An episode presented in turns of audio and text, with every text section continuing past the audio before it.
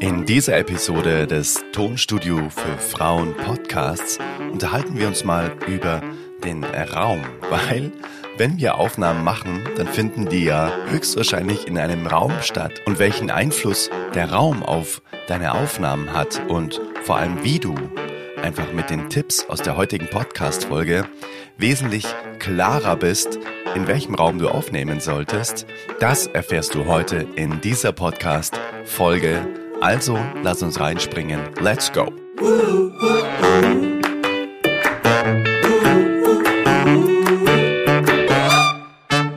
Hallo, falls wir uns noch nicht kennen, mein Name ist Adrian von Tonstudio für Frauen.de und ich mache wie höchstwahrscheinlich du auch Musik und zudem helfe ich Sängerinnen und Songwriterinnen dabei, ihre Songs so gut klingen zu lassen, dass sie im Radio laufen könnten und zwar selbstbestimmt unabhängig von zu Hause aus im geschützten Rahmen und das eben mit Equipment, das weniger kostet als ein einziger Tag Studiomiete.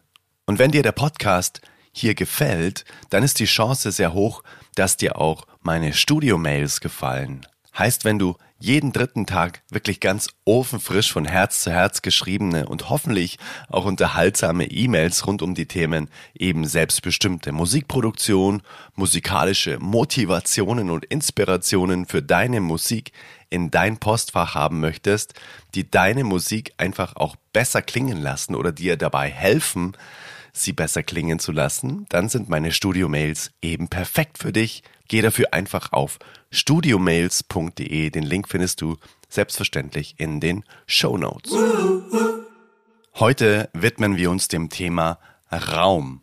Also die Wahl des richtigen Raums, weil eines kann ich dir schon mal von vornherein sagen, einfach mal den Raum zu nehmen, der dir optisch am besten gefällt, das ist eher nicht zuträglich, wenn du wirklich professionelle Aufnahmen zu Hause machen möchtest. Und dementsprechend gucken wir uns jetzt heute einfach mal vier ganz konkrete Tipps an, wie du eben selbstsicher den richtigen Raum in deinem Zuhause wählst.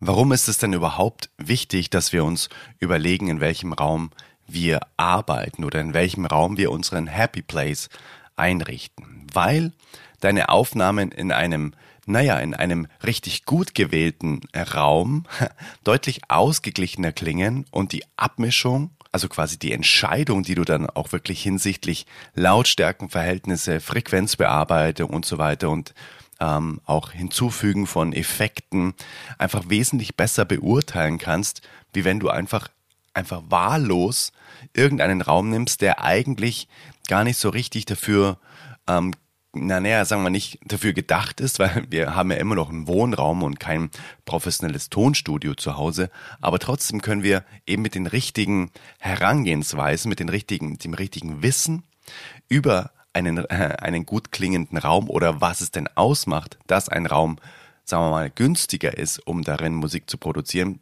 damit können wir sehr viel kompensieren. Dann lass uns mal die vier Tipps angucken, für die Wahl des richtigen Raums. Na, es sind natürlich Empfehlungen.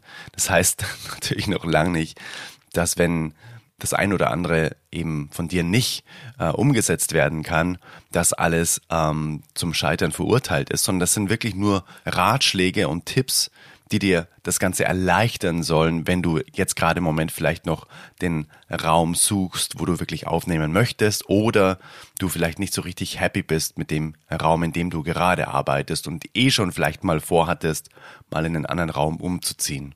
Der erste Tipp, den ich für dich habe, ist vermeide quadratische Räume, also wo wirklich einfach alle Seiten gleich lang sind von dem Raum, weil das ist ein physikalisches Phänomen, dass in so einem Raum, der quasi so symmetrisch ist, sehr oft sogenannte stehende Wellen entstehen. Heißt, wenn du dann singst, wenn du mit deinem Instrument spielst, wenn du über die Lautsprecher etwas abhörst, dann ist die Chance in einem quadratischen Raum sehr, sehr hoch, dass Frequenzen überbetont werden. Das nennt sich physikalisch auch Energiestau, weil einfach durch die Symmetrie des Raums tatsächlich einfach die Chance erhöht wird, dass sich die Frequenzen oder die Schallwellen, die den Raum zum Schwingen anregen, also zum Beispiel eben das, was aus deinen Boxen kommt, sich so ungünstig überlagern, dass es einfach in deinen Ohren ein verfälschtes Bild gibt von dem, was aus dem Boxen kommt, mit dem, was sich mischt,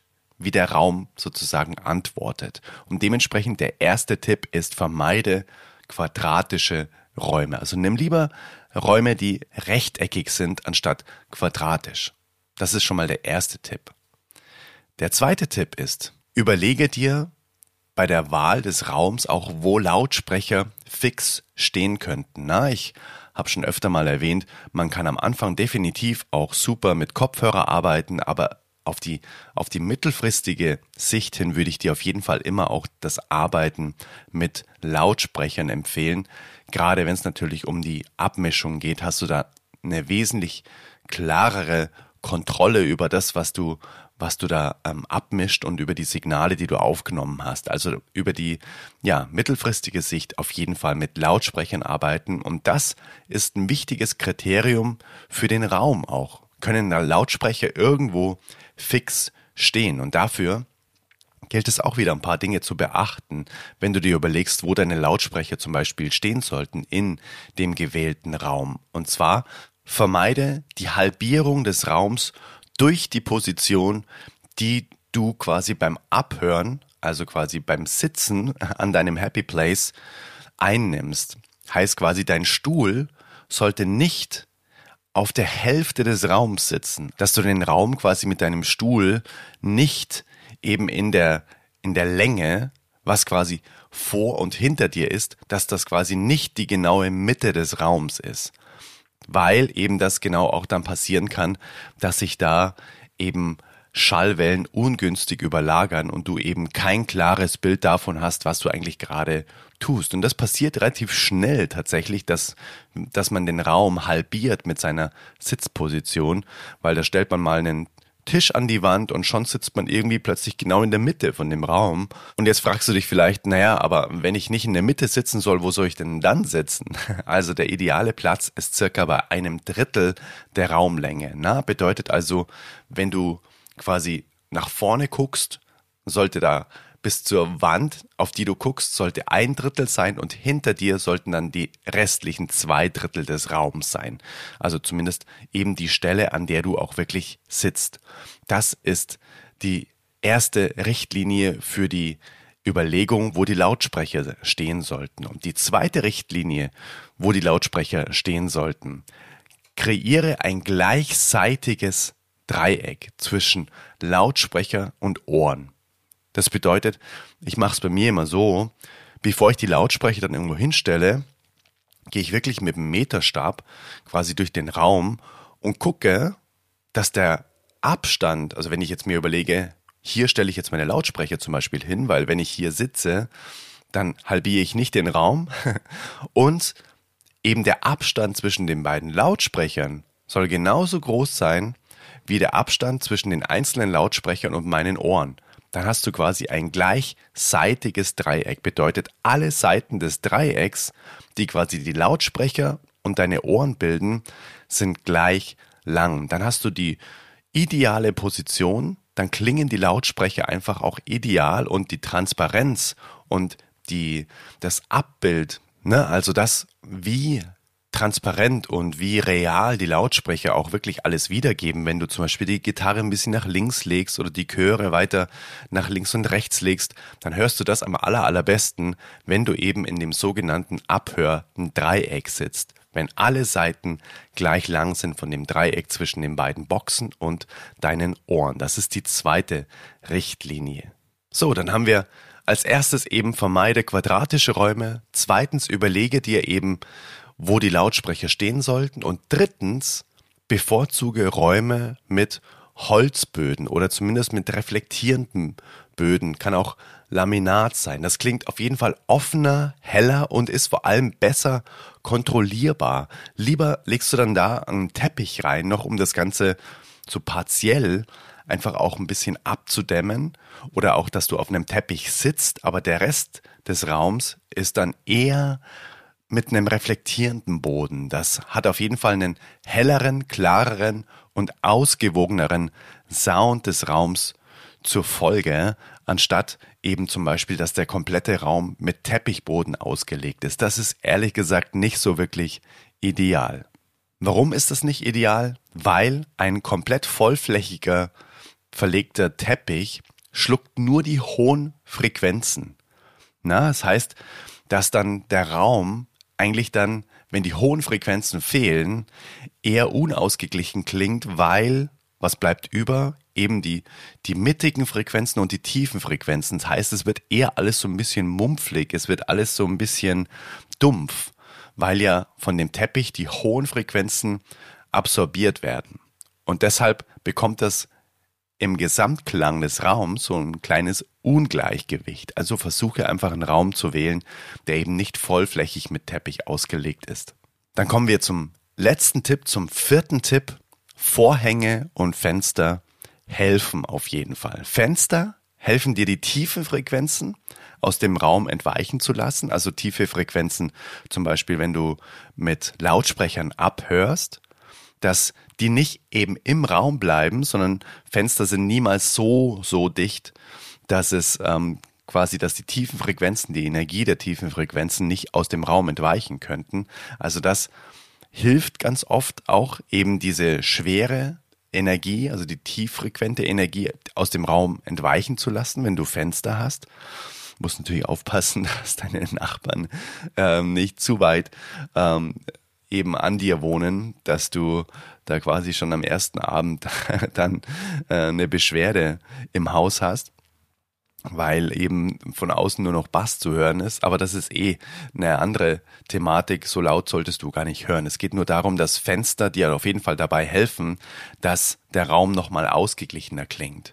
Allerdings reflektieren Fenster natürlich auch die Höhen. Ne? Und deshalb sind Fenster vor denen dann auch wieder Vorhänge hängen, quasi die ideale Kombination. Bedeutet, dann können die tiefen Frequenzen aus den, äh, naja, aus den Dichtungen, sag ich mal, des Fensters entweichen, aber trotzdem reflektieren die hohen Frequenzen nicht direkt an der Scheibe, weil eben dann der Vorhang davor ist. Das ist der vierte Tipp, dass eben Vorhänge, die Kombination Fenster, Vorhänge, das hilft dem Raum auch eben, ja, ausgeglichen und möglichst tauglich für radiotaugliche Musikproduktion zu sein. Genau. Ich habe noch einen Bonustipp übrigens für dich. Wenn du es zum Beispiel überhaupt nicht hinbekommst, dass dein Raum trocken klingt oder dass es eben nicht ähm, nach sehr viel Raumanteil klingt auf deinen Aufnahmen, weil der Raum vielleicht sehr, sehr groß ist, dann kann ich dir den Tipp geben, dass du den Raum einfach künstlich verkleinerst. Und das geht relativ einfach. Probier das einfach mal aus, dass du den Raum dann hinter dir einfach verkleinerst, indem du zum Beispiel zwei Mikrofonstative aufstellst und über die Mikrofonstative einfach zum Beispiel eine schwere Decke drüber wirfst. Na, so kannst du quasi eine weitere Wand, sag ich mal, aufstellen, die du hinter dich stellen kannst, sodass nicht viel Raumklang eben in dein Mikrofon gelangt, während du aufnimmst. Dann lass uns das Ganze jetzt nochmal zusammenfassen. Erster Tipp, vermeide eben quadratische Räume, wenn du dir überlegst, in welchem Raum du deinen Happy Place aufbauen möchtest. Zweitens, überlege dir, wo die Lautsprecher stehen sollten. Dafür habe ich dir zwei Richtlinien mit an die Hand gegeben. Na, einmal solltest du mit der Abhörposition, wo du quasi sitzt, eben nicht den Raum halbieren, sodass vor dir und hinter dir der gleiche Abstand ist, sondern versuche den Raum zu dritteln, dass du im ersten Drittel sitzt. Heißt das, vor dir das erste Drittel ist und hinter dir dann die nächsten oder die letzten zwei Drittel des Raums. Dann hast du eine gute Abhörposition. Dann haben wir auch noch die zweite Richtlinie besprochen, nämlich dass die Abstände zwischen den beiden Lautsprechern genauso sein sollte, genauso groß sein sollte, wie der Abstand zwischen deinen Ohren und den beiden Lautsprechern. Nimm dafür einfach einen Meterstab und messe das Ganze mal aus. Wie weit stehen denn jetzt zum Beispiel die beiden Lautsprecher auseinander? Stell da auch gerne mal, kannst du auch zwei Wasserflaschen hinstellen. Na, das ist völlig egal erstmal nur um mal rauszufinden, wo könnte das im Raum denn alles stattfinden, wo können die Lautsprecher stehen, sodass ich mich dann einfach auch gut positioniere. Na, das sind quasi die Stellschrauben. Wo sitzt du im Raum und wo stehen die Lautsprecher? Und da gilt es, das Ganze eben so auszubalancieren, dass du eben nicht den Raum halbierst und dass die Lautsprecher und deine Ohren ein gleichseitiges Dreieck ergeben, insofern als dass die Abstände zwischen Lautsprecher und deinen Ohren gleich groß sind. Und dann haben wir noch den dritten Tipp, bevorzuge Räume eben mit Holzböden oder mit reflektierenden Böden und nicht mit vollflächigen Teppichböden, weil das eher die hohen Frequenzen absorbiert, also dieser Teppich, und das hat zur Folge, dass der Raum unausgewogen klingt und eher dumpf klingt. Also stattdessen lieber einen Raum nehmen mit ja, Laminat oder Parkett oder irgendeiner anderen reflektierenden Oberfläche und dafür eher lieber so Läufer reinlegen. Zum Beispiel, wenn du singst, kannst du auch auf einem Läuferteppich singen, dass von unten die Reflexion nicht direkt ins Mikrofon geht, aber so hast du auf jeden Fall insgesamt einen ausgeglicheneren Klang des Raums. Dann der letzte Tipp, Tipp 4. Die Kombination aus Vorhängen und Fenster helfen dir auch dabei, dass der Raum auf jeden Fall ausgeglichen klingt, weil die tiefen Frequenzen können durch die Fenster entweichen und die hohen Frequenzen werden nicht von der Glasscheibe direkt reflektiert, wenn du Vorhänge davor hängst. Genau, das sind die vier Tipps, die ich dir hier in der Podcast-Folge jetzt mitgeben wollte, um dass du für dich Klarheit gewinnst, in welchem Raum es ideal ist oder du die idealen Voraussetzungen hast, dort deinen Happy Place aufzubauen, sodass ja, schlichtweg du einfach ganz viel Spaß an der selbstbestimmten Musikproduktion hast. Ich hoffe, dass dir diese Folge auch wieder weitergeholfen hat.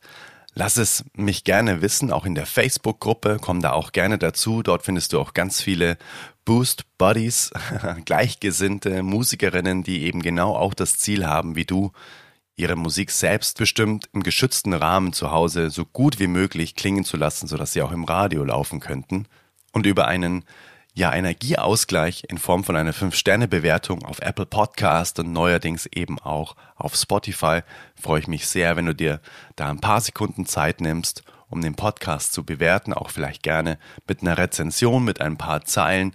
Dann steigt der Podcast auch in der Sichtbarkeit und er hilft natürlich dann auch noch mehr Musikerinnen mit den Inhalten, die ich hier zur Verfügung stelle. Genau, und wie vorher schon erwähnt, wenn du Bock hast, auch nochmal zum Podcast passende Mails alle drei Tage zu bekommen, dann empfehle ich dir eben studiomails.de. Trag dich da ein, kannst dich auch jederzeit wieder austragen, wenn es dir nicht taugt, aber ich würde es auf jeden Fall an deiner Stelle mal ausprobieren. Es ist sehr, sehr wertvoll.